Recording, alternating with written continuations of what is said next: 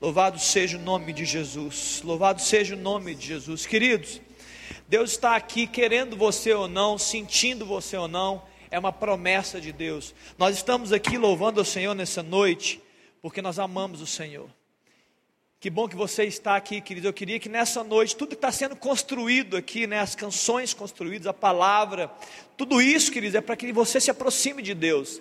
É para que o seu coração seja atingido né, pela presença do Senhor e você possa chegar a Ele. Pode sentar, senta aí no seu lugar. Obrigado, Ilka, obrigado, Lucas, Cacá, quem está aqui, Vico, Miguel, obrigado, irmãos. Graças a Deus pela vida de vocês.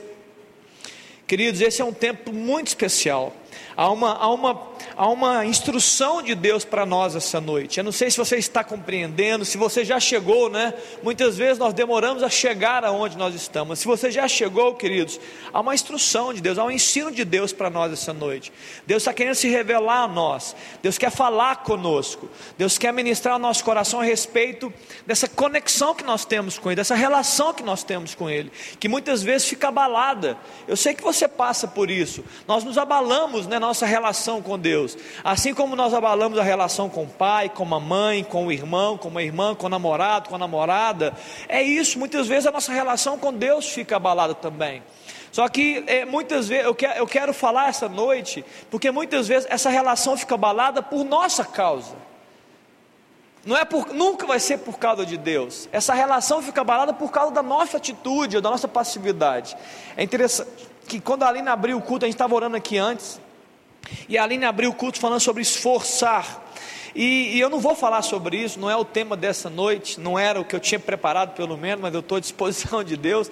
Mas é interessante, eu estava orando, e a palavra que veio ao meu coração não é, é, é o esforçar, foi o contrário. Eu estava orando contra a passividade.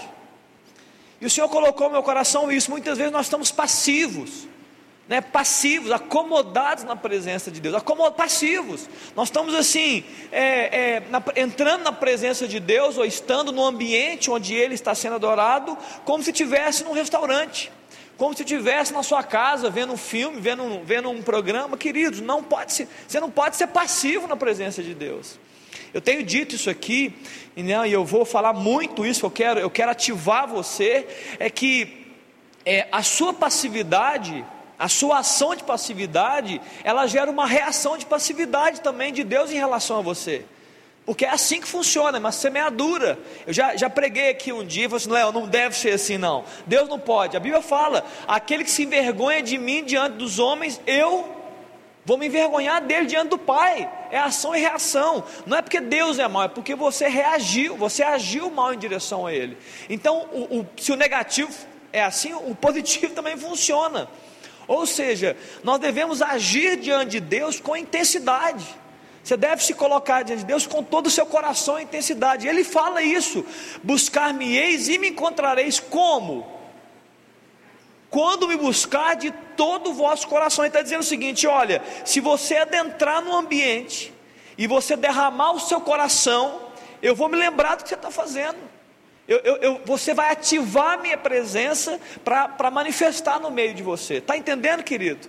Então, jovem, quando você está ali no seu quarto, né, entrou no momento de oração, você veio para essa reunião, que é uma reunião do corpo, queridos, vem com tudo.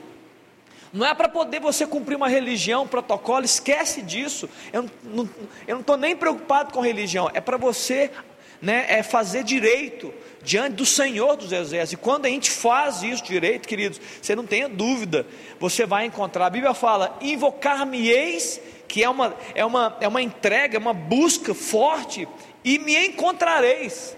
E ainda fala, e eu vou anunciar coisas grandes e ocultas que não sabe, está em Jeremias esse texto. Então muitas vezes nós estamos ali passivos, né? Ah, tomara que acabe. Ah, eu não, não sei, será que eu posso? Queridos, quanto mais intenso nós somos com Deus. E você é jovem, agora é a hora, queridos. Vai ter um dia, talvez, que você não vai conseguir ser tão intenso, porque se você for intenso demais, você vai estar cansado. Né? Se você for pular, o joelho vai doer, querido. Seja intenso diante de Deus, amém? Estamos, estamos juntos, seja intenso. Não fique passivo, porque a passividade sua não, não produz nada. Mas quanto mais ativo, quanto mais intenso você é diante do Senhor, você pode dizer que pode, pode ter certeza disso. A resposta de Deus em relação à sua intensidade é intensidade. Né? É, é, aquilo que você entrega, a doação do seu coração tem repercussão.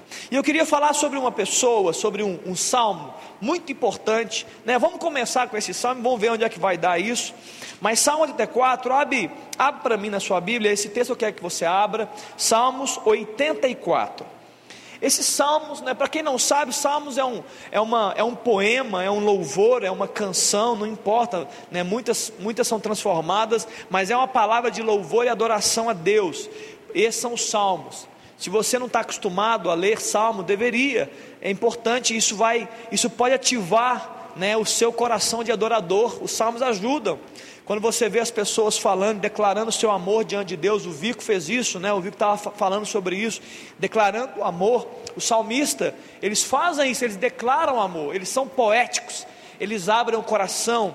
Então, se você está falando assim, pastor, eu estou meio frio, então vai orar a Deus, lê alguns salmos, pega, pede inspiração a Deus, Deus me inspira que eu quero fazer direito.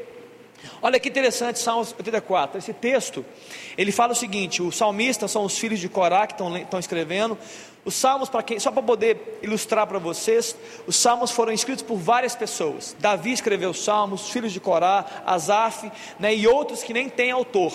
Então, várias pessoas escreveram os salmos. Esses estão dizendo na minha Bíblia que foram os filhos de Corá ali, e eles falam o seguinte no verso 1: Quão amáveis são os teus tabernáculos Senhor dos exércitos, a minha alma suspira e desfalece pelos teus átrios, pelos átrios do Senhor. O meu coração e a minha carne exultam pelo Deus vivo. O pardal encontrou casa e a andorinha ninho para si, onde acolhe os seus filhotes. E eu, os teus altares, Senhor dos exércitos, Rei meu e Deus meu.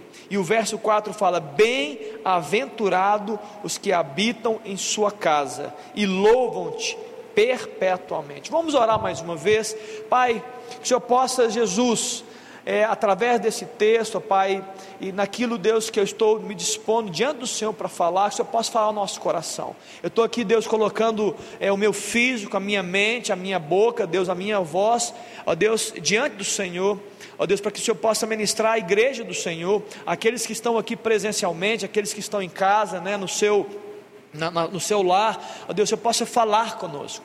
Que esse mesmo Espírito, ó Deus, que, que ativou esses salmistas para declararem algo tão profundo diante do Senhor, um desejo ardente da tua presença, ó Deus, que esse Espírito seja liberado também nos nossos corações e que possamos ser da mesma forma, Deus, tão intensos e tão, ó Deus, é, é, é, insatisfeitos quando não estamos na casa do Pai, na presença de Deus, convivendo no local da manifestação do Senhor. Ó Deus, faz isso para a glória do Senhor, em nome de Jesus. Amém, queridos? Uma pergunta para você, vamos trocar uma ideia. Eu queria muito falar sobre isso hoje. É, você não precisa responder. A gente oscila muitas vezes, né? Parece que tem dias que nós, ou semanas, que nós estamos muito intensos com Deus, e aquela semana está intensa, você está buscando, e uma outra semana dá uma esfriada e dá uma quebrada, e está desanimado, e aí muitas vezes é perigoso, é muito perigoso, porque, eu, eu, se estou falando a verdade ou não, nessas semanas quem está mais insensível ou mais frágil na presença de Deus, são semanas mais propícias para a gente fazer algo que Deus não nos pede para fazer. Quanto mais intenso você está com Deus, mais é, sensível à presença do Espírito, né? mais, mais aquecido por Deus, mais Deus você quer. E aí é, é muito importante que eu vou dizer aqui, que essa é, um, é a parte do tema. Quando você, quanto mais de Deus, mais próximo de Deus você está, mais a prioridade da sua vida está alinhada à prioridade de Deus, ok? Então aí você tem um alinhamento com Deus, por quê? Porque Ele está ministrando ao seu coração, você está recebendo aquela porção de Deus, você está se alegrando com aquela porção de Deus, e Ele está alinhando o seu coração ao coração do Pai. Então aí as suas vontades e desejos ficam alinhadas a Deus. Então as suas prioridades ficam alinhadas a Deus. Isso é uma benção. Ô semana abençoada. Nossa, pastor, essa semana está uma benção. Eu li a palavra, eu orei a Deus, eu chorei, eu, eu saiu lágrima, eu cantei, adorei, eu entrei no meu quarto. Não é assim que funciona. Agora tem semana que é o contrário, ou tão difícil, você está ali frio, sensível. E muitas vezes assim, esse salmo que eu acabei de ler não faz sentido nenhum. Esse cara é louco, esse cara é exagerado, porque não faz sentido. Porque o seu coração não está tão aquecido, está frágil, né? está ali frio. E aí essa semana as suas prioridades mudam. Ou esse mês, ou esse, tem gente que é esse ano. Prioridade mudou. Aquilo que você não estava fazendo, você começa a fazer, aquilo que você não estava buscando, você começa a buscar. É, se você estava vendo é, é, é, um, um, capítulo só de, de, Netflix por dia, você começa a ver uma série inteira num dia, passou o dia inteiro vendo série. Você estava lutando contra o videogame, não, eu vou jogar só duas horas por dia, porque eu tenho que ter disciplina. No dia que você está mal, você joga 10 horas jogando videogame no dia, e está ali, a vida passando e você se perdendo, né, no fazendo algo que realmente é de valor. Mas o salmista, olha que bacana. O salmista ele fala algo muito poderoso. Ele chega no verso 1, né, ele fala no verso 3 e 4, ele fala: é, Eu, ele faz um exemplo das pardais, da andorinha, que encontra casa, encontra ninho, ou seja, aconchego, segurança, ambiente de paz, né, ambiente de, de acolhimento.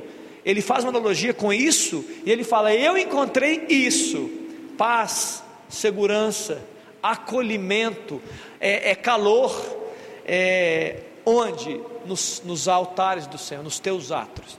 Eu preciso, deixa eu trazer só um pouquinho de, de Bíblia aqui para vocês, né, porque eu quero alinhar todo mundo, talvez nem todos saibam. Quando o texto fala de tabernáculo ou de altar, deixa eu só explicar o tabernáculo, eu já falei isso aqui, mas eu gosto de repetir para que você tenha certeza disso. Tabernáculo é, é, foi, foi uma instrução de Deus a Moisés, e Deus queria é, morar, né? Ele queria habitar, né? Naquele tabernáculo. Ele queria se mais, mais, habitar é dureza falar, mas ele queria se manifestar nesse local chamado tabernáculo. Ele era dividido em três partes.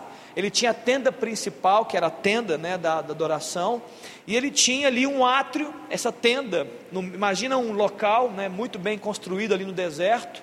Ele, inclusive, no deserto, ele era, ele era colocado e retirado, porque eles andavam muito no deserto. Então havia um grande átrio, pensa num quintal de uma casa, era um grande quintal na frente, era o primeiro ambiente que as pessoas entravam, qualquer pessoa podia entrar, é, e ali aquele átrio era o local onde o povo é, é, apresentava o seu sacrifício, a sua adoração. É como um ambiente de igreja, né, que todo mundo está ali adorando a Deus, e é um ambiente de sacrifício, é um, era o átrio.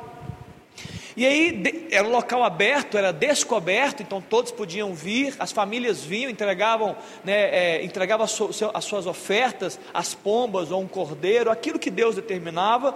E aí depois tinha essa grande tenda. Essa tenda era uma tenda bipartida, ela tinha dois, dois ambientes, o santo lugar e o santíssimo lugar. E esse era o grande tabernáculo. Nos, e havia um grande véu que separava o santo lugar do santíssimo lugar. Aí o que citou isso aqui quando ela cantava, que ela falou que o véu foi rasgado. Ela falou algo parecido com isso, né, Ilka? Não sei se foi exatamente isso. O que, que, a, que, que a Ilka estava dizendo? Bíblia, ela estava dizendo da Bíblia. Ela falou assim: ei, antigamente havia uma separação entre o santo lugar e o santíssimo lugar, ou o santo dos santos. Então ninguém podia entrar na, nessa presença, chamada presença de Deus, onde estava ali o altar, é, é, a, a arca da aliança. E aí, quando Jesus veio, ele vem para romper essa separação. Então, Jesus, Jesus ele declara isso: olha, o véu foi rasgado. Se você ler a Bíblia, quando Jesus estava é, sendo morto, crucificado, quando ele morreu, quando ele expirou, a Bíblia fala assim, quando ele falou, né, é, ele cita assim, Jesus, em tuas mãos entrego o meu espírito, e ele expirou e morreu, a Bíblia fala que o véu do templo lá de Jerusalém foi rasgado de uma, uma grande cortina, um grande cortinaço que separava ali. Tudo bem, só para você entender, tudo bem que aquele, aquele ambiente lá de Jerusalém, Deus já não se manifestava há muito tempo. Eles tinham tudo, a religião estava certinha, tinha o átrio, tinha os instrumentos, tinha tudo bonitinho da religião, mas Deus já não se manifestava há muito tempo. Jesus, Deus estava na cruz e eles estavam, eles estavam achando que Deus não era aquele que estava na cruz. Mas mesmo assim, o véu do templo foi rasgado, né? E ali houve uma, uma palavra e um entendimento para todos nós aqui. Qual é o entendimento? O entendimento que Jesus se tornou o caminho para que um homem se achegue a Deus. Não é mais uma religião, não é mais o pastor, naquela época era o sacerdote, né? Não, é, ele, não, não, há intermediários mais. O intermediário é o próprio Cristo, Ele mesmo. O próprio Deus se fez intermediário entre os homens e Deus. Então Ele abriu espaço. Tá joia, jovem? Tá entendendo? Eu sei que a maioria sabe disso, mas eu gosto de falar sobre isso, até para ativar o seu coração. Então Ele está dizendo isso. Só que na época o véu não estava rasgado o santo dos santos era o santo dos santos, só podia entrar o sumo sacerdote. Só que ele diz: eu, eu amo os seus tabernáculos, eu amo esse ambiente de adoração. E ele fala: Eu encontrei os teus altares, Senhor. Altar, querido, o que é altar? Altar é lugar de adoração. Altar é um lugar não só de adoração, como um lugar também de devoção, um lugar de, de rendição a Deus. Quando eu er, naquela época, quando eu ergo um altar a Deus, eu estou querendo erguer o nome do Senhor. Eu estou dizendo, Deus, quando eu faço esse altar, tem vários altares, altar de gratidão, altar de memória, é tudo que tudo girando em torno do Senhor Jesus. Na época, em torno de Deus. Então, assim, Deus, nós estamos aqui. Nós estamos, esse altar é para celebrar a vitória. Ah, vamos fazer um altar. Agora, Deus, nós, nós, queremos, nós queremos força para vencer a guerra. Fazia um altar e sacrificava a Deus. Deus, nós queremos a força que vem do Senhor. Então, tudo que tinha a ver com os altares ou adoração, sacrifício, era Deus no centro. É mais ou menos, querido, o texto está em 1 Coríntios 10, e capítulo, verso 31, que fala assim: olha, quer comais, ou bebais, ou façais qualquer outra coisa, fazer o que? Tudo para glória de Deus. Ou seja, ele está dizendo o seguinte: você anda e vive todos os dias erguendo um altar para Deus. Está claro ou não? Ele então, o salmista, ele quando fala dos altares e do tabernáculo, na mente dele, ele está falando de um local específico. Ele falou assim: ó, na tenda da, da, da adoração, na tenda ali que se manifesta. Ele está dizendo: Eu quero isso para mim, eu quero isso, eu quero viver essa presença de Deus. Só que para nós hoje é muito mais intenso porque não tem a ver com o local geográfico. Não é um local específico, irmão. A presença de Deus não habita num local específico. Você não precisa sair da sua casa muitas vezes para ir em um ambiente específico. Olha, Deus está lá ou Deus está cá. Ele está onde e onde? Onde é que Deus está, queridos? Onde Deus está? Onde eu vou, eu vou melhorar, porque você vai dizer, Deus está em todo lugar, é verdade, mas onde é que ele se manifesta? Onde ele, ele onde ele é chamado para se manifestar?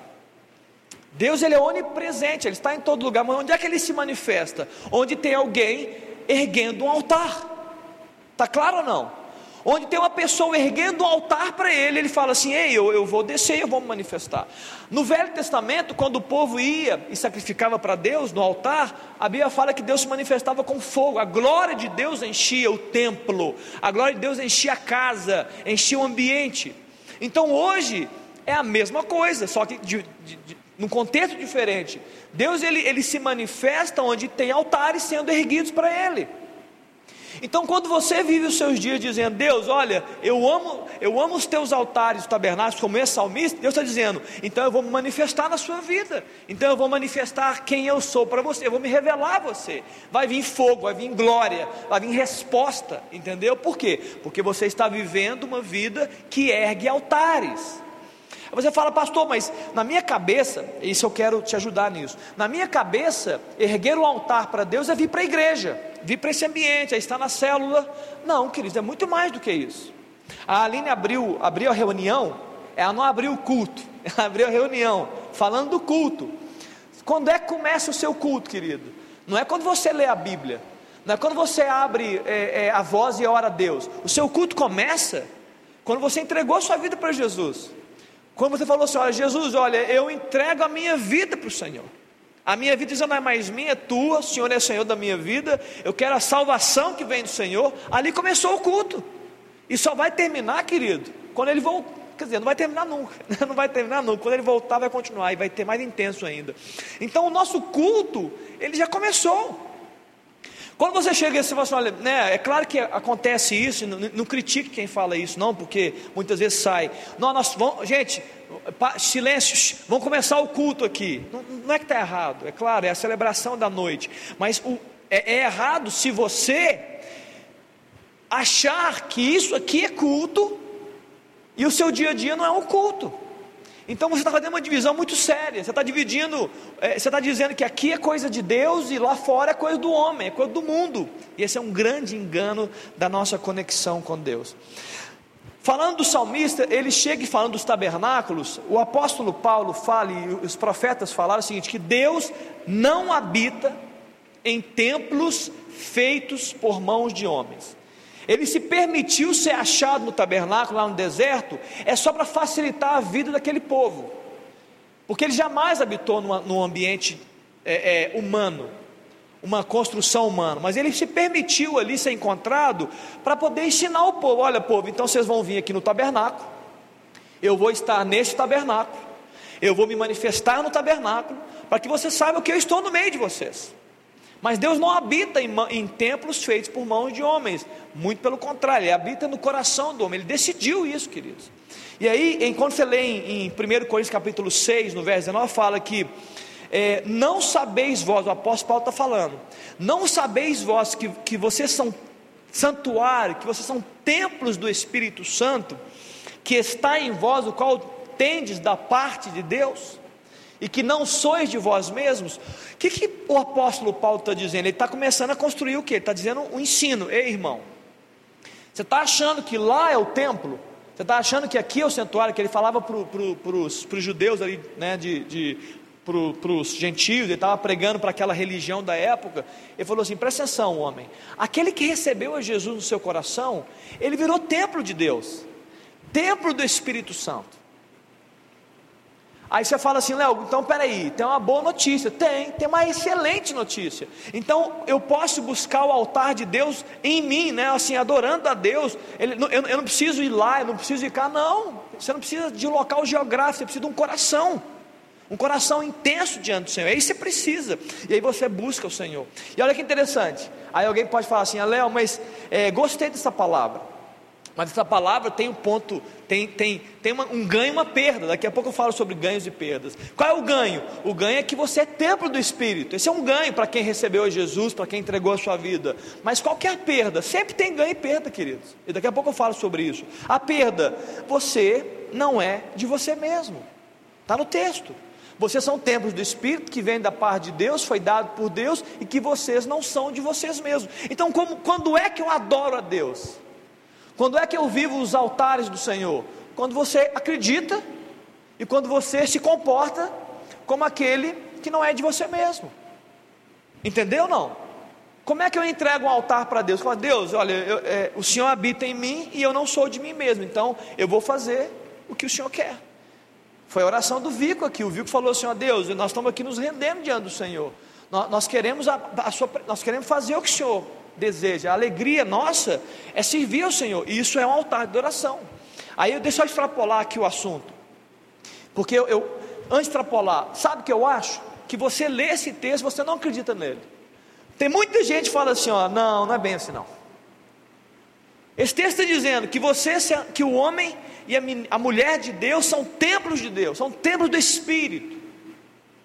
Deus habita no meio do povo, Deus habita no meu coração, Deus está comigo. Ah, Léo, que bênção. Mas se você para, para aí, respira. Não sei se você acredita nisso, eu não sei. Eu não vou, eu não vou pedir para você perguntar para a pessoa que está do seu lado, não, mas você acredita nisso? Você realmente tem, você acredita nisso? Que Deus habita dentro de você, que o Espírito está habitando em você? Está aqui, ó. Né, que a presença dele é real. É uma palavra, é uma promessa, é uma declaração de Deus: olha, eu quero habitar no coração do homem, eu quero, eu, eu, vim para isso, para construir o meu reino no coração do ser humano. Eu acho que a gente não acredita muito nisso. Mas não tem importância, não. Eu não sei quem falou isso aqui essa noite, não sei se foi o Vico, foi a Ilka, acho que foi o Vico. De, deixa, deixa, né, calma. Nós estamos aqui para isso. Mas, querido, eu estou vindo para poder ativar você. Ei, comece a acreditar nessas coisas. Começa a declarar isso. Deus, olha, então eu quero viver essa experiência. Pastor, por que você acha que eu não acredito? Por vários motivos. Um dos motivos é por causa do nosso comportamento, muitas vezes longe de Deus. Esse é um motivo. Nós não cremos que Deus está no nosso ambiente. Olha, lá na igreja, a gente levanta a mão, canta as coisas bonitas, a gente ora, a gente ajoelha, porque Deus está ali. Agora você está na sua casa, no seu trabalho, na sua escola, faculdade, você é uma outra pessoa muitas vezes. Mas por quê? Porque Deus não está ali? Aí você pode dizer assim: olha, não, pastor, porque lá as pessoas não adoram a Deus, ali é. Ai, mas você adora a Deus. Deus está ali porque você está ali. O local que você está é o local que Deus está. E esse é o comportamento. E a outra coisa são as lutas que vivemos. Você já viu tanto que a gente é afligido na luta e na dificuldade? E vem uma notícia ruim, vem uma palavra, e você, você se abate, você se entristece, por quê? Porque você não tem certeza que Deus está em você, você não tem certeza. Porque se tiver certeza, você ia falar assim: olha, só mais uma, vão para cima. É duro, é difícil, mas eu não vou abater, eu não vou desanimar, eu vou para cima, está entendendo, queridos? Muito bem, deixa eu fazer uma deixa eu extrapolar para você agora, pastor, como é que a gente vive então? Como é que a gente manifesta o altar de Deus? Essa, como é que a gente caminha na presença de Deus no, todos os dias, queridos? Tudo que você fizer, como eu li aqui em 1 Coríntios capítulo 10, é para a glória de Deus. Então, todos os seus comportamentos e atitudes, você tem que ter consciência, né? você tem que pensar sobre isso. É você pensar, reflete aí. Que Deus está no, que Deus é o alvo daquela, daquela obra, que Deus ele, ele, é o, ele, é, ele, é o, ele é o alvo da sua ação. Aí você pode falar assim: não, não, não pode ser, Léo, mas porque eu estudo. Uai, e Deus não pode ser o alvo da sua ação quando você estuda? Não, Léo, mas eu trabalho. Uai, mas Deus não pode ser o alvo? A Bíblia está cheia de textos que fala assim: ó, aquele que trabalha, aquele que serve aos homens, sirva aos homens, pensando que é serviço a Deus, porque Deus está vendo. Então, tudo que a gente faz, então, Léo, mas você joga bola. Uai, querido, quando eu jogo bola, eu estou celebrando a vida. Eles estão dizendo, Deus, obrigado que eu tenho pernas. Obrigado, Deus, porque eu posso correr, eu posso jogar. E quando, olha, quando você está comendo, Deus, obrigado porque o Senhor está provendo a minha casa. Olha, mas quando você vai no cinema com a sua família, eu estou dizendo, Deus, obrigado que eu tenho uma família, uma família que serve ao Senhor. Eu estou aqui celebrando as minhas filhas que o Senhor me deu, são tua herança. Está entendendo, queridos? É tudo é para Ele. Tudo gira em torno dele. Então, a nossa vida, a nossa entrega de um altar a Deus é isso. É você falar assim: olha, eu estou indo na academia. Ah, Léo, eu estou indo na academia para quê? Deus, eu estou indo na academia porque eu não quero sentir dor no meu joelho, eu não quero sentir, eu quero estar tá forte, eu quero estar tá firme para andar com a galera, para poder estar tá no meio da juventude, que agora estou ficando mais velho. É isso. Eu estou na academia, quer dizer, não estou mais não, está parado, mas quando eu vou é isso, Deus, eu quero estar tá bem. Eu quero estar com o meu corpo físico, saudável. Para quê? Para servir a Deus com tudo que eu puder. Não somente com a minha mente, não somente com as minhas emoções, mas com o meu corpo também. Está claro, queridos? É assim que funciona. Olha, mas quando eu trabalho, querido, você está ali. Se Deus abrir uma porta para você onde você está, você pode ter certeza. Jesus não mudou o propósito dele. Você está no, trabalho, é porque Deus quer que você glorifique o nome dele naquele trabalho. Como, pastor? Como é que eu vou fazer? Não sei vai ser pregando para alguém, vai ser é, acolhendo outra pessoa, vai ser consolando uma outra pessoa. Mas esse é o ambiente que você está envolvido, é um ambiente de quê? O ambiente de você erguer um altar para Deus. A Duda dançava balé, né, Duda? Está ali, não, olha, mas na dança. Uai, querido, eu estou fazendo para Deus, estou celebrando a vida, estou celebrando a alegria. As pessoas que estão ao meu redor ali, eu estou ministrando a vida de Deus sobre elas. Entende, irmão? Muito bem. Então, eu, eu só queria falar sobre isso porque é, eu lembro que na minha, na, minha gera, na minha criação, na minha construção, tem tantas coisas né, que nos afastam de Deus, que nos colocam uma conexão muito mais forte com a religião e os protocolos da religião do que com a presença do Pai, com a presença do Espírito diretamente. Você quer um exemplo? Muitas pessoas eles, eles, é, eles resumem a nossa conexão com Deus, muitas vezes somos assim. Você resume a conexão com Deus com os protocolos da religião. Ou seja, a minha relação com Deus tem a ver com duas coisas: aquilo que eu não posso fazer e aquilo que eu preciso fazer. Então eu não posso pecar, eu não posso mentir, eu não posso adulterar, eu não posso, é, é, sei lá, eu não posso é, falar palavrão, eu não posso é, ser orgulhoso, eu não posso ser pornográfico. Então você, você vive uma relação com Deus dizendo: eu não posso fazer essas coisas. Ao passo que do outro lado, você fica sempre se sentindo cobrado. Olha, a minha relação com Deus, eu preciso fazer algo para Deus. Então eu fico assim: olha, eu tenho, que, eu tenho que orar, eu tenho que ler a Bíblia, eu tenho que pregar o Evangelho, eu tenho que ir na igreja, e eu tenho que fazer as coisas para Deus. Então, você, se você entrar nessa, irmão, que é religião pura, você vai entrar numa frustração tremenda, porque você não vai conseguir nem ser perfeito, nem em uma coisa nem na outra. E, o, e aí você fala assim, Léo, então peraí, eu, eu não preciso deixar de fazer coisas, e eu, eu não, nada a ver, irmão. Tudo isso que eu falei é necessário. Só que isso não é causa da sua relação, isso é uma consequência da relação. Ok? Eu vou repetir isso aqui.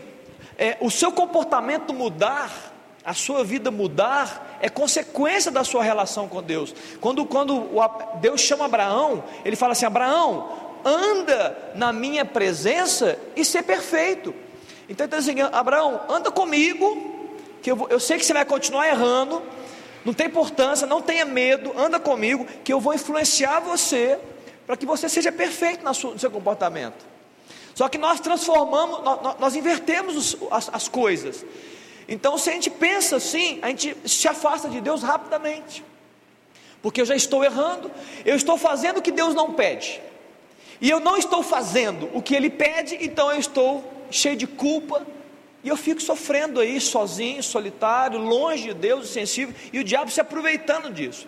Então, o que eu estou querendo dizer com isso? Estou querendo dizer, irmãos, nós precisamos desmistificar essa relação com Deus. Você precisa desmistificar essa conexão que você tem com o Senhor. Não é, não é uma conexão que a causa dela é não fazer coisas, ou a causa dela é fazer coisas. Isso é consequência. A causa da nossa conexão com Deus é Ele mesmo, é a presença do Senhor. Não é porque Ele me dá coisas, não é porque Ele me protege, não é porque Ele, não é, porque ele é bom, não, é porque Ele é Deus. Até para ser salvo, você pode estar tá tendo uma relação com Deus com um produto.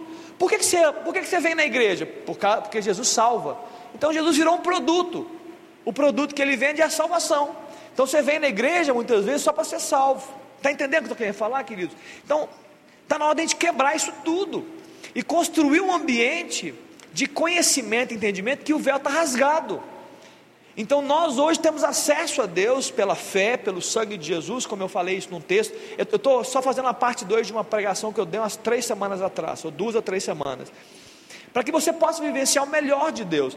E alguém vai dizer assim: olha, pastor, mas algumas vezes eu me sinto é, é insensível para buscar a Deus. Alguém já passou por isso? Levanta a mão aqui. Estou meio insensível. Eu estou sem, eu sem sede. Não é assim? O problema nosso não é a falta de sede. O problema nosso é a falta de conhecimento de Deus. É da revelação de Deus. Porque quem tem o conhecimento de Deus, quando Deus se revela a nós, a sede, ela, ela vai sendo aumentada naturalmente. É natural. O, o exercício que a Aline falou de esforçar, que é, é o exercício da busca, daqui a pouco eu vou falar sobre busca, eu estava orando sobre isso semana. É um exercício que te aproxima de Deus e que Deus, o Espírito Santo, vai colocando no seu coração mais cedo estar com Ele. É, é, é como se fosse uma bola de neve, está entendendo? Você começa, você, você ativa o seu espírito fala: Deus, olha, eu vim aqui para te buscar. E aí parece que ele vai se revelando, e quanto mais Deus se revela a você, mais você busca ele. E quanto mais ele se revela para você, mais você quer ele. Por quê? Seu, os seus olhos estão sendo abertos. O, seu, o véu, o véu da sua visão está sendo rasgado, entendeu? E quando o seu véu, queridos, o véu dos seus olhos é rasgado, não tem escapatória, você vai rasgar o seu coração diante do Senhor, entende? Então é um processo mas ele precisa começar. E nós precisamos nos esforçar nesse processo. Né? Tem muita gente que vive com Deus uma relação, eu já falei da primeira, tem muita gente que acha que a relação com Deus é como uma, é como uma relação de, de profissional, de empresa. Nós somos o funcionário e ele é o patrão. Que isso, queridos? Está muito além de uma relação, nós temos um contrato, é um contrato de trabalho. Deus me pede eu faço para Ele. A sua relação não tem a ver só com isso. É claro que você vai fazer para Deus, mas a relação é muito mais intensa do que isso. Muitas vezes achamos que Deus, a nossa relação com Deus é como uma conta bancária. Você já teve essa sensação de conta bancária? Eu estava conversando com um jovem essa semana. Qual é a conta bancária? É, é, você fica sempre anotando os débitos e créditos que você tem a Deus. Olha, estou em pecado, então eu vou ler a Bíblia, que eu tenho que equilibrar as coisas. Não, é, olha, eu briguei com a minha mãe, então agora tem que orar, porque né, eu tenho que equilibrar. Queridos, para com isso, não tem nada a ver com. A, a, Deus não é uma conta bancária que você fica débito e crédito, você fica assim, olha, analisando a sua própria vida e fala assim: olha, eu preciso orar, eu preciso ir na igreja. Eu lembro há muito tempo, a gente era, eu era jovem, isso veio na minha memória, gente. Essa semana foi muito louco. Eu devia ter uns 12 anos, que 12, eu não tinha 10. Eu devia ter uns 9, 10 anos de idade. E aí, bem novinho, a gente estava no, no grupo de amigos, tinha alguém mais velho, alguém de 13, e aí ele fala assim: olha, vamos fumar. Mas não era cigarro, não, não era cigarro de, de negócio, não tinha nem, nem podia, nem tinha dinheiro. Sabe quando você tem as árvores assim, árvore, caiu folha no chão, aí tem umas folhas mais verdes, e as outras estão de palha. Surgiu a ideia de um louco, porque não dá para fazer, eu, eu tive que testar e não deu. Pegou a palha, amassou a palha, palha de árvore mesmo, de folha lá, amassou, amassou, amassou, pegou uma árvore, uma folha verde, Cláudio, colocou dentro da folha verde, enrolou, e alguém tinha um cigarro, sei lá, tinha uma folha, eu nem sei, não sei de onde que veio esse cigarro, o, o, o negócio. E aí, pessoal, vamos fumar então. Eu, eu tinha menos de 10 anos. Gente, não tem, eu nunca fumei, não tem filtro. A primeira baforada, a primeira puxada que você dá, querido, é, é, fumaça pura, é fumaça que vem no pulmão. Eu comecei a tossir, nós começamos a rir e tal. E eu lembro, isso foi de manhã. À tarde nós encontramos de novo.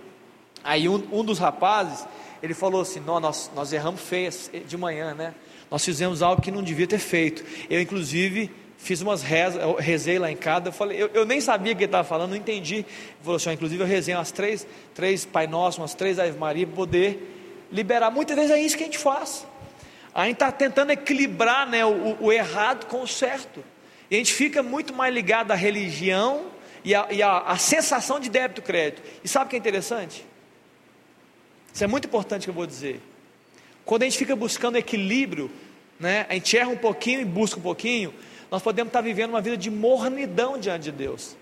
A palavra fala que aquele que anda em mornidão, ele pode ser vomitado por Deus. Está lá na igreja de Laodiceia, Apocalipse. Olha, porque você não é frio nem quente. Eu estou a ponto de vomitar você. Porque você fica aí no meio do jogo. Né? Vai na igreja, culto, né? de vez em quando faz uma, canta, faz uma oração, mas está uma vida insensível, fria diante de Deus. Ele falou assim: é melhor que você fosse frio ou quente, porque o quente ele é intenso, e o frio é como o filho pródigo, uma hora ele vai cair em si, e Deus vai falar assim: ei, volta para mim. Está entendendo? Então Deus não é isso. Outra coisa que Deus não é, Deus não é uma bolsa de apostas, isso é muito importante. Está cheio de gente vendendo Deus como uma bolsa de apostas. O que é isso, pastor? A bolsa de apostas alguém ganha.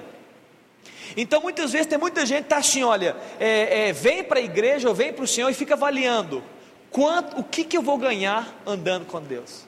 Tem muita gente assim. Tem muita gente transformando né, a sua relação com Deus como Deus sendo Papai Noel. Um fantoche nas nossas mãos. Olha, o que, que eu vou ganhar andando com Deus? É, o, o, se eu apostar em Jesus, se eu apostar nele, o quanto que eu vou ganhar com isso? Queridos, eu preciso dizer isso, já, já, já tenho dito. Você vai perder, queridos. Para ganhar alguma coisa, você vai perder. É Bíblia. Querido, evangelho, né, como muitas vezes nós lemos ou entendemos ou pregamos, que é, é um evangelho, evangelho sem cruz é um evangelho incompleto, corrompido. O evangelho sem negue-se a si mesmo é um evangelho que não está na Bíblia. Então você vai ganhar com Deus, vai ganhar muita coisa, mas para ganhar vai perder. Jesus falou assim: olha, se você não perder a sua vida, você não vai ganhar a vida dele. Agora, aquele que perder, vai ganhar. Ok, irmão? Então, na verdade, nós temos que tirar fora né, essa mentalidade é, é, é, religiosa, essa mentalidade farisaica, que muitas vezes nos impede de ter uma relação livre com o nosso Deus, com o nosso Pai.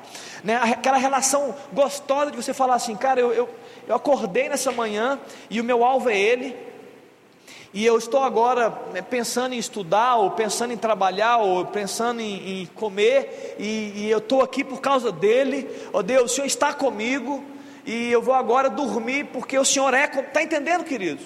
Nós precisamos resgatar isso, resgatar. Quebrar as mentalidades religiosas e resgatar essas coisas. Por quê? Porque se você tem essa mentalidade de bolsa de apostas, se você tem essa mentalidade que eu falei da religiosidade, dos protocolos, sabe o que acontece? A sua relação com Deus fica uma relação indesejável. Fica difícil, mesmo que você não fale isso, que você não vai ter coragem de falar, mas ela fica chata. Fica uma relação assim de. É, é, é ficam assim. É, Deus não é tão agradável. Porque você olha para Deus e fala assim: ó, Deus ele só pede para eu não fazer coisas, ou ele pede para eu fazer coisas. Queridos, você não pode entrar na presença de Deus e sem ficar preocupando o débito e crédito, não, só fala, Deus, vamos trocar uma ideia nós aqui. O que, que esse homem falou? O que, que o salmista falou? Ele falou assim, parecia que estava desesperado. O verso 1 ele fala assim: olha, é, tá lá de cá, perdão. Ele falou assim: Olha, a minha alma suspira e desfalece pelos teus átrios. Você não está achando que parece que, é um, parece que é um coração desesperado? suspira, olha, eu vou morrer aqui, estou quase morrendo. É, é, o desespero de um coração, é o desespero de um adorador. Ele falou assim: Olha, eu quero tanto a Deus que a sensação que eu tenho é que eu vou desfalecer se eu não, se eu não tivê-lo, é, se não tê-lo, né? Sei lá, tê-lo, acho que é tê-lo, né, gente? Se eu não tiver o Senhor, eu vou desfalecer. Mas o que, que é bacana? O desespero de um coração, de um adorador, queridos, vai ajudá-la a, a manter o foco no Senhor. Então, esse salmista diz o seguinte: olha, eu estou tão desesperado que eu não vou abrir mão de buscar o Senhor de, de, de ir até Ele, de buscar a face do Senhor, de andar com Deus, de, de receber de Deus, de levantar altares todos os dias, levantar um altar de oração. E não é só um ato religioso, é um ato simples. É você viver o seu dia diante de Deus. Deixa eu falar sobre buscar, que eu falei que eu ia falar buscar. Eu, eu teve um dia que eu abri um culto, não sei se eu orei sobre isso. E eu falei sobre buscar a Deus, eu citei isso hoje também, né? Que você deve buscar a Deus de todo o coração. Não é que eu te falei? A minha pergunta é, é, talvez você não saiba o que é buscar a Deus. Então deixa eu, deixa eu traduzir isso aqui. Né? Porque, poxa, Léo, buscar, o que é buscar a Deus? E eu, eu acho que eu estava tomando banho, não sei se estava orando, e veio essa, veio essa, será que todo mundo sabe? O que é buscar, querido? Buscar é uma disposição que você tem no seu coração e na sua mente de parar o que está fazendo eu, eu, vou parar tudo, eu vou, eu vou aquietar o meu coração. Eu, a minha disposição nessa, nesse momento é de atrair a presença de Deus para o meu coração. É isso que é buscar. Em outras palavras, eu estou tentando traduzir aqui de uma forma simples. Então você para Deus, eu vou, eu vou declarar coisas a respeito de Deus. Eu vou, eu vou declarar, Deus, eu quero o Senhor na minha vida, eu quero, eu quero o Senhor no meu coração. Deus, eu preciso do Senhor. Eu quero, eu, eu, eu clamo pela presença, eu quero receber o teu Espírito, eu quero manifestar o teu Espírito. É uma declaração de voz, é uma oração que você faz, mas tudo isso envolvido na disposição do coração. Isso que é buscar Deus. É você ir para um local sozinho, para, o meio do mato, num monte, e você, Deus, estou aqui em razão única, exclusivamente do Senhor. Estou buscando o Senhor. Eu não estou preocupado se eu vou ganhar alguma coisa do Senhor, não estou aqui para fazer, né, não estou aqui para fazer um, é, um pedido, eu estou aqui por causa do Senhor. E o que, que eu quero nessa história? O que, que eu quero nesse contexto? Eu quero que o Senhor esteja em mim e se manifeste do jeito que eu quiser. Eu quero a glória, eu quero a presença, eu quero a graça do Senhor. Está entendendo? Buscar isso é uma disposição do coração de priorizar a Deus e somente a Deus. Deus aqui, ó, estou aqui priorizando o Senhor. Algumas vezes eu entro no meu quarto, né, muitas vezes, né, toda semana, né, não falo todo dia, mas todo, eu venho orar aqui na igreja também, toda quinta-feira eu, eu, procuro estar aqui. É uma decisão minha. É, na pandemia eu estou orando sozinho, mas não tem importância não, né? O senhor está aqui, mas eu estou, é a minha eu, a chave, a igreja está fechada, mas eu tenho chave. O que, que eu estou fazendo aqui, Deus? Eu vim por causa do Senhor. Eu vim por causa do Senhor. E eu vou fazer aqui nessa, nessa manhã, ou lá no meu quarto, eu vou fazer o que o Senhor quiser. Se você quiser colocar pedidos no meu coração para eu orar, eu vou orar. Se o senhor quiser colocar uma palavra para mim, eu vou. Se o senhor quiser falar comigo, eu estou ouvindo. Está claro, queridos? É isso que eu estou estou buscando o Senhor. Mas não adianta você só saber que tem que buscar a Deus se você não, não se esforçar nesse processo de buscar a Deus. Pai, eu vou abrir a palavra. Eu vou abrir a sua palavra, Deus. Por que, que eu vou abrir a palavra? Porque eu quero encontrar Deus, eu quero, eu quero ser, eu quero não apenas conhecer a letra, mas eu quero conhecer o, aquele que escreveu a palavra. Está entendendo? Isso é ato de buscar a Deus. Muito bem, eu estava falando isso só para poder, eu queria é, é, traduzir isso aqui. Então, voltando para cá, voltando para o contexto. Se a sua relação é uma relação descaracterizada daquilo que Deus deseja, isso torna uma relação difícil. Então, você está sempre abatido eu estava conversando com um jovem e ele comentou assim: Eu estou triste. Por que está triste, jovem? Porque é, eu estou meio frio. Eu falei: Ué, então vai para o fogo. Vai se aquecer no Senhor. Ah, mas eu estou frio, insensível e isso está me fazendo pecar. Vai, pra, vai pedir perdão. Então se arrependa. Vai andar com Deus, levanta um altar de arrependimento. Deus, estou aqui para me arrepender, eu estou falhando, eu estou eu tô longe do Senhor, eu estou andando nos meus próprios desejos, nos próprios caminhos, Deus me perdoa. Olha, eu estou alegre, então levanta um altar de alegria. Deus, estou aqui para celebrar o Senhor, para adorar o teu nome. Olha, eu estou em luta. Então levanta o altar e fala: Deus, eu clamo aquele que pode fazer alguma coisa. Deus, eu não consigo, o Senhor consegue. Está entendendo, igreja? É isso. Tudo é dele, tudo gira em torno dele. Essa disposição de entender que tudo é dele foi feito por Ele e para a glória dele, é a disposição que vai gerar que temor no nosso coração. E esse temor, como eu tenho dito, é um imã de Deus. Quanto mais esse temor, essa admiração ingênua, essa, essa reverência, é, é aquilo que vai atrair o coração de Deus para o seu coração. E aí eu lembro de Oséias capítulo 6, irmão. Oséias 6, verso 3 fala: O que, que nós precisamos? Conhecer ao Senhor, conhecer esse contexto não ficar preso à, à religiosidade ou às velhas mentalidades. A Bíblia fala: conheçamos e prossigamos em conhecer o Senhor. E a Bíblia fala: a, como a alva, a sua vinda é certa, e ele descerá como a chuva serôdia, ou a chuva fora de época para regar a terra, queridos. Ou seja, é, é, isso é uma oração que você deve fazer. Deus, eu quero conhecer o Senhor na visão do Senhor.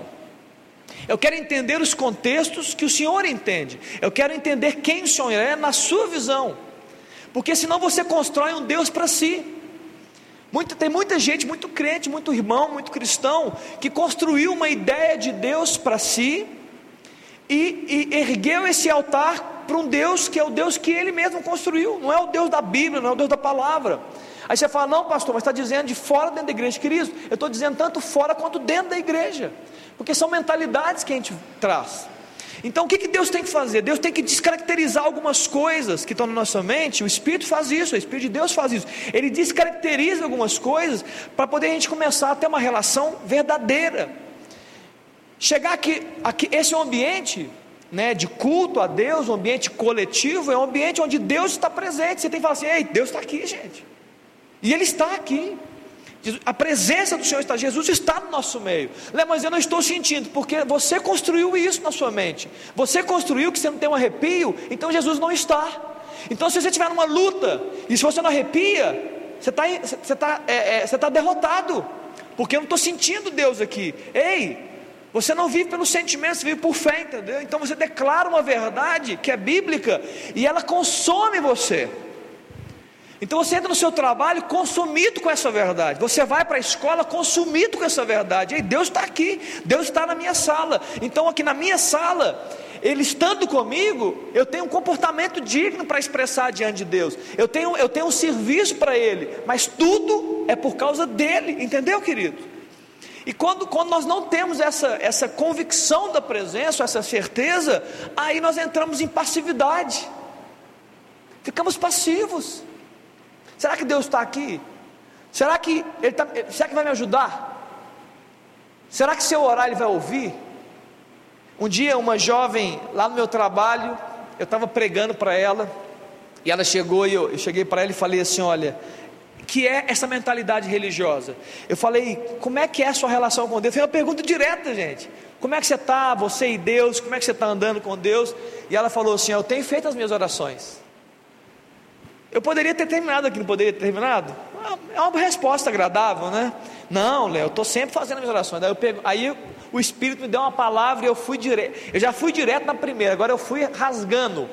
Eu falei assim, eu não vou falar o nome dela não, né? Falei assim, moça, quando você faz as suas orações, você tem certeza que Deus está ouvindo? Ela foi rápida, gente. Ela falou, não.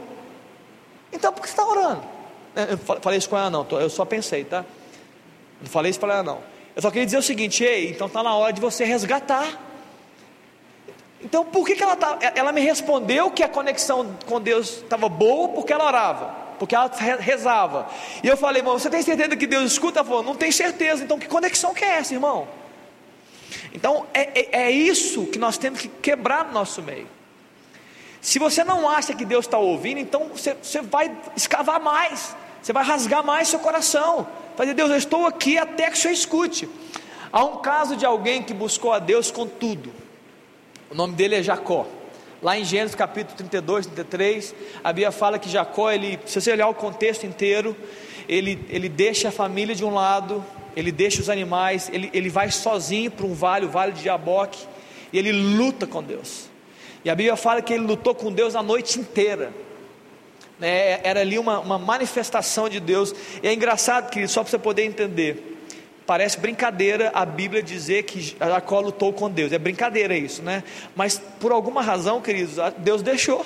Eu não sei por que Deus faz essas coisas. Deus tem, tem, Deus tem um coração também que a gente não entende, né? Ele deixou Jacó achando que estava lutando com Deus, e era, uma, era um personagem ali. E aí, ao raiar da, da, da manhã, esse, esse, essa, esse, Deus, o próprio Deus, o anjo Senhor, possivelmente Jesus estava ali, né, uma teofania, uma manifestação de Deus, chegou e falou assim: Jacó, deixa eu ir embora, Jacó, eu preciso subir. E aí Jacó falou assim: Eu não vou te largar enquanto o Senhor me abençoar. E aí a Bíblia fala que é, é, é esse anjo de Deus tocou né, a perna de Jacó, deixou ele manco para o resto da vida. Algo, ele perdeu algo ali, mas ele pergunta assim: qual é o seu nome? Ele falou: meu nome é Jacó. Jacó, um sentido é usurpador. Meu nome é usurpador. Eu sou alguém que está sendo aí questionado pelo meu irmão Isaú, né? A história dele é longa, não vou falar aqui. Ele falou assim: jamais. É, então, a partir de agora, o seu nome não é mais Jacó, o seu nome é Israel porque você lutou com Deus e prevaleceu. Você é um príncipe, você é um, é um guerreiro de Deus.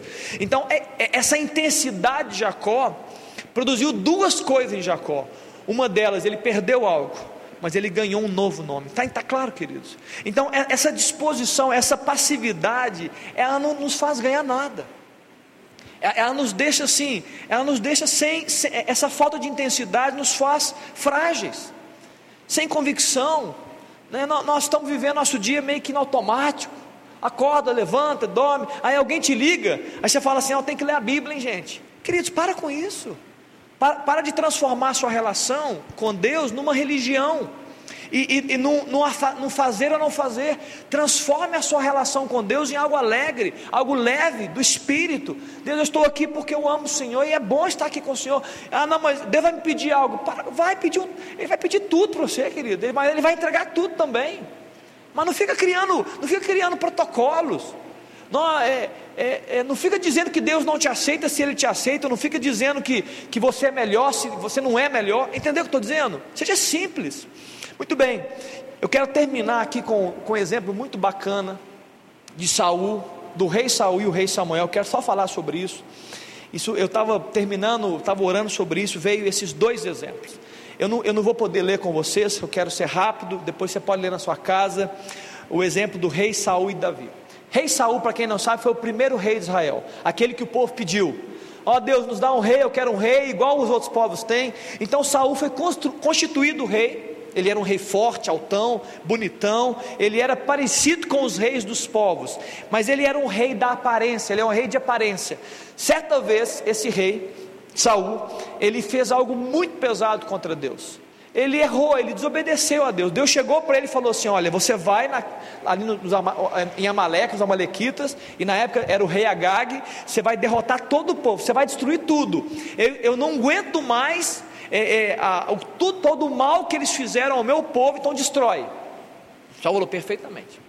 Ele chega, ele faz a guerra, ele vence a guerra e ele traz o rei Agag e, e alguns despojos de guerra, como animais, para sacrificar a Deus. Ele tinha uma boa intenção. Vem Samuel, que deu a ordem, destrói tudo. Samuel é o profeta de Deus, Samuel é aquela representação de Deus, e até mesmo a, a espiritualidade ali envolvida no reino de Saul. Chega Samuel e fala assim: O que, que você fez, Saul? Como é que você dá uma dessa, Saul? Deus falou, cara. Deus chegou e falou assim: Ei, destrói tudo. Aí ele teve uma boa intenção. Falou: Não, mas eu decidi que eu traria os animais, o gado, para sacrificar para Deus. E aí, escute agora. Importante que eu vou dizer. E aí, eu só quero abrir um parênteses. E aí, a palavra de Deus, né, o, o espírito profético, quando se manifesta, ele se manifesta de duas formas. Primeiro, ele revela Deus para você, e o segundo, ele revela você para você mesmo. Eu vou só falar sobre isso. Então, quando nós buscamos a Deus, é isso que acontece comigo, com você. Primeiro, Deus revela quem Ele é, e depois Ele vai revelar você para você mesmo, para você mudar. Com Isaías foi assim quando nós cantamos, né? Mas aí chega, o que, que Samuel fala? Ele fala assim: olha, primeiro ele fala, ele aprende o caráter de Deus. Ele fala assim: Saul, por acaso Deus tem mais prazer em sacrifícios do que que se obedeça a sua palavra? Então, primeira coisa, Samuel fala assim: olha, deixa eu apresentar para você o caráter de Deus primeiro. Deus ele prefere obediência do que boas intenções. E aí depois Samuel chega e fala assim: agora eu vou falar de você para você, Saul. Você sabia que a rebelião e a obstinação é como um pecado de feitiçaria? A rebelião é pecado de feitiçaria e a obstinação como idolatria. E aí Saul cai em si. Falou, errei feio, hein? Errei, errou Saul. Só que aí Saul, ao invés de rasgar suas vestes, fala: Deus me perdoa, Deus, eu, eu, eu, vou matar tudo que eu fiz, eu quero, eu quero perdão. Sabe que ele chega? Ele chega para Samuel e fala assim: ó, Samuel, me honra no meio dos anciãos, não vai embora não. Tipo, tipo assim, igual aquele, aquela criança, aquele menininho, não me bate não, Samuel. Quando eu sair agora do ambiente que nós estamos, vem comigo para sacrificar a Deus, para o povo ver que você está comigo. Sabe que, que nesse, é, é muito, é, são os crentes que estão aí frios e muitas vezes longe, que estão usando a religião para defender o, quem você é. Ô Samuel, não, não, né, fica comigo para poder o pessoal, os anciãos da terra, ver que você está comigo, eu estou bem. E a Bíblia fala que Deus já tinha rejeitado o reinado de Saul. Agora Davi viveu uma mesma experiência, e até pior também de desobediência, mas pior, ele matou um homem, e ele adulterou com Batseba, ele, ele fez algo muito ruim, e quando o profeta, que é Natan, chega para ele e fala assim: Olha, Davi, ele conta uma historinha e fala: Você é esse homem, você é o adúltero e você é o assassino, o, o, o, o cara mau. E ele cai em si, ele fala, e ele declara: Pequei contra o Senhor. Ele reconhece. E aí no Salmo 51, Davi ele chega e escreve o salmo dentro, né, dentro, que, é, que, contextualiza esse tempo, esse período de pecado, né, de revelação de Deus do seu pecado. E ele não, ele não fala assim, Deus, olha, fica comigo, Ô Natan, não vai embora não, vamos andar junto para o povo achar que está comigo. Ele chega, vai ler o verso, o Salmo 51, no verso 11 ele fala assim: olha, no verso 4 ele fala: pequei contra Deus e somente a Deus. Ele reconheceu, Deus, é, eu, eu não feri Urias, eu não pequei contra Batseba, eu pequei contra o Senhor. Reconhecimento do homem de Deus. No verso 11 fala: Senhor, não me repulses da tua presença e nem retires de mim o teu espírito. Aquele homem Davi, que é um adorador, ele está dizendo o seguinte: eu não, estou, eu não estou orando pelo meu reino. Ele era rei já. Eu não estou preocupado em ser acolhido pelos homens. Eu não quero que ninguém sorria para mim. Deus, eu estou dizendo para o Senhor: Pai, não me tira, não me tira o teu espírito.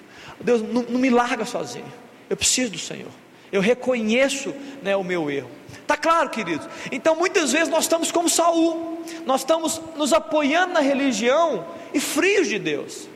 E o coração de Davi, que é o coração que nos ensina, Deus é Deus, olha, eu, eu vou para dentro. Pai, não, não, não, não me larga, Deus. Eu sou, eu sou pecador mesmo, não me larga, não.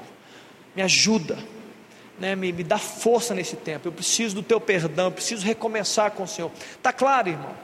Eu queria, eu queria falar sobre isso, porque eu acho que é, o que Deus está fazendo, né, as ministrações, as semeaduras que Deus está dando a nós nesses dias, é uma, é uma semeadura para a gente ser mais intenso diante do Senhor. É para que você saia desse ambiente né, de mediano, um ambiente aí de mornidão, né, de meia boca, de não, eu tenho feito algumas coisinhas, eu vou na cela, queridos. Deus está nos chamando para mais esse tempo. Eu não estou dizendo que Deus não, não, faz isso nunca, Ele faz sempre isso. Mas eu entendo que esse é um tempo de intensidade. É, um tempo, é, é, é uma janela que se abre para que Deus possa se revelar mais. Em resumo, eu estou dizendo: aquele que buscar a Deus nesses dias, Deus vai se revelar mais. Não sei por que, que eu estou dizendo isso, mas é um tempo onde Deus está se revelando, Deus, está se, Deus, Deus quer se revelar. Eu, eu nunca falei aqui sobre a final dos tempos, mas eu tenho falado isso na igreja, queridos. Esse é um tempo de um povo novo surgir. E esse povo novo que vai surgir é um povo muito mais intenso, é um povo mais que vai renunciar mais à própria vida, é o povo que vai clamar por Deus. Eu falei sobre isso na igreja, como a noiva, vai gritar por Jesus. Vai dizer, Deus, olha, eu não vou sair daqui enquanto o Senhor não me abençoar. Deus, olha, eu, eu não largo, Senhor, eu não, não cantar, não morar aqui até que o Senhor se manifeste no nosso meio, entendeu? Sede de Deus. Amém, queridos? Amém? Eu queria orar por você. Né, eu queria que você fechasse seus olhos aí, reflete um pouco no que nós estamos falando, né, nós estamos, você fica aí no seu lugar, eu queria que a gente orasse sobre isso, eu queria que você agora orasse a Deus no seu canto, né, de tudo que foi dito, né, essas mentalidades que nós temos muitas vezes, essa frieza muitas vezes que nós, nós nos, nos colocamos, essa, essa, relação meio esquisita que nós inventamos, interpretamos com Deus, criamos uma relação tão, tão diferente, tão protocolar, tão religiosa, né, uma relação muitas vezes fria, e isso só nos atrapalha a, a, crescer em Deus. Muitas vezes tem muita gente, muitas vezes na igreja, que está vivendo esse tipo de relação com Deus há muitos anos, e você percebe que essa pessoa não avança na sua fé, não avança na sua maturidade. Por quê? Porque construiu uma relação imatura com Deus, uma relação de bebê, uma relação que não cresce, que não amadurece, e talvez você esteja aí, né, quando você peca e cai, queridos né? Quando você vê a sua limitação, ao invés de você correr para Deus, você foge dele. Você está aí vivendo uma, uma vida difícil, uma luta, e ao invés de você falar, Deus, olha, eu, eu preciso me, ter convicção de o Senhor está comigo, você fala assim, ah, agora acabou tudo. Não, irmão, não, não. Deus é conosco, querido, Deus é conosco. Deus, está aí no, Deus, Deus quer estar no ambiente que nós estamos, Deus quer se manifestar a nós, Deus quer construir um ambiente de uma relação íntima conosco. Eu, eu falei sobre isso aqui como temor, mas vamos orar. Queria que você orasse e falasse: Deus, é isso, eu estou precisando disso. Queria que você orasse assim, Deus, eu preciso dessa convicção, eu preciso, de, eu preciso quebrar essas mentalidades que estão me deixando passivo, que estão me deixando é, frágeis diante do Senhor, muitas vezes é, é, covardes na minha atitude, muitas vezes mornos, muitas vezes acomodados. Ora aí, Deus, ora para Deus nessa noite. Ora, Deus, Deus está aqui, queridos. Jesus está ouvindo aqui a sua oração, Deus está aqui no nosso ambiente, Ele está percebendo o que você está manifestando, Ele entende o seu sentimento, Ele entende o seu coração, mas ora, ora aí. Deus é isso, Pai, não me deixa nessa situação. Eu não estou atrás de religião, não estou atrás de construir um ambiente é, para homens verem. Eu não quero viver um ambiente de aparência, eu não quero viver aparência, eu quero ser real na minha história. Eu não quero, eu não quero sorrir por fora e estar tá triste por dentro. Não, eu quero sorrir por fora porque eu estou alegre, porque eu tenho a certeza do Senhor na minha vida, porque o Teu Espírito se manifesta, porque os Teus atos me fazem bem, porque eu encontrei o melhor lugar e o lugar é o Senhor. Pai, nessa noite, Deus, o Senhor possa é, falar conosco, ministrar o nosso coração ainda mais. Ó Deus, que o Teu Espírito possa, Deus, adentrar a mente da igreja, a mente nossa, Deus, nosso coração e falar firme conosco. Ó Deus, que o Senhor possa tirar a gente, ó Deus, de, de muitas vezes vivemos situações que nem o Senhor gostaria que nós vivêssemos, mas nós nos colocamos em situações porque interpretamos a nossa conexão com o Senhor de uma forma errada, equivocada, aprendemos errado. É, é, defendemos muito mais a religião, os seus protocolos, do que uma conexão real com o Senhor, viva com o Senhor. Uma convicção do Senhor estando conosco, que somos templos do Espírito Ó Deus, abre o nosso entendimento e, e nos, ó Deus, nos ativa nessa convicção, Pai. Que Teu Espírito nos dê essa certeza, Deus, dia a dia. Que o nosso amanhecer, ó Deus, ao nosso anoitecer, temos essa convicção: o Senhor é conosco. Ó Deus, somos templos do Senhor. Que o Senhor nos chama, Deus, para ter uma vida de culto diária ao Senhor que nós começamos algo, ó Deus, quando o Senhor adentrou a nossa vida e nós continuamos fazendo isso. Ó Deus, que tudo que nós fizemos, ó Deus, é, nós devemos refletir, ó Deus, devemos realmente trazer o temor do nosso coração para Deus entendermos que tudo que fazemos deve ser para a glória do Senhor. Nos dá isso, Pai. Ó Deus, tira todo desânimo, ó Deus, que muitas vezes nos acomete. Talvez tenha alguém desanimado aqui, Deus, tem alguém sensível à tua presença nesses dias. Tem alguém aqui, Deus, está vivendo uma vida no automático, está trabalhando muito, Pai. Está estudando demais, ó Deus, perdeu, perdeu o time, ó Deus, de, de estar com o Senhor. Deus, renova isso, Jesus. Renova o Espírito Santo o coração do, do, do, homem, do rapaz, da moça. Renova esse coração, Pai. Um coração que Deus que, que declara: a minha alma é, é, desfalece pelos teus atos, a minha alma suspira, ó Deus, que, que, o desejo de estar com o Senhor, Deus, essa intensidade seja, Deus, é, aumentada no nosso meio, revelada a nós, Pai. Que a presença do Senhor, Deus, seja algo sempre agradável a nós, e não, ó Deus, seja algo difícil, porque nós estamos construindo uma religião ou um protocolo religioso. Nos dá essa graça, Pai. Nos revela isso a nós, Pai, nesses dias. Que como nós cantamos, ó Deus, e como foi pregado aqui, Pai, o véu está rasgado. Ó Deus, a Sua presença está acessível, Pai. Ó Deus, por que então, Deus, nós estamos andando tão longe do Senhor, se a Sua presença está acessível, se o Senhor mesmo construiu esse caminho, não foram os homens que construíram esse caminho, Deus, foi o Senhor que construiu esse caminho para nós, um caminho de acessibilidade ao Pai, ó Deus, nos ajuda então, Deus, que o Teu Espírito nos conduza, ó Deus, a esse caminho, ó Deus, esse, essa, esse caminho que está acessível a nós, que é a Tua presença, que é andar com o Senhor.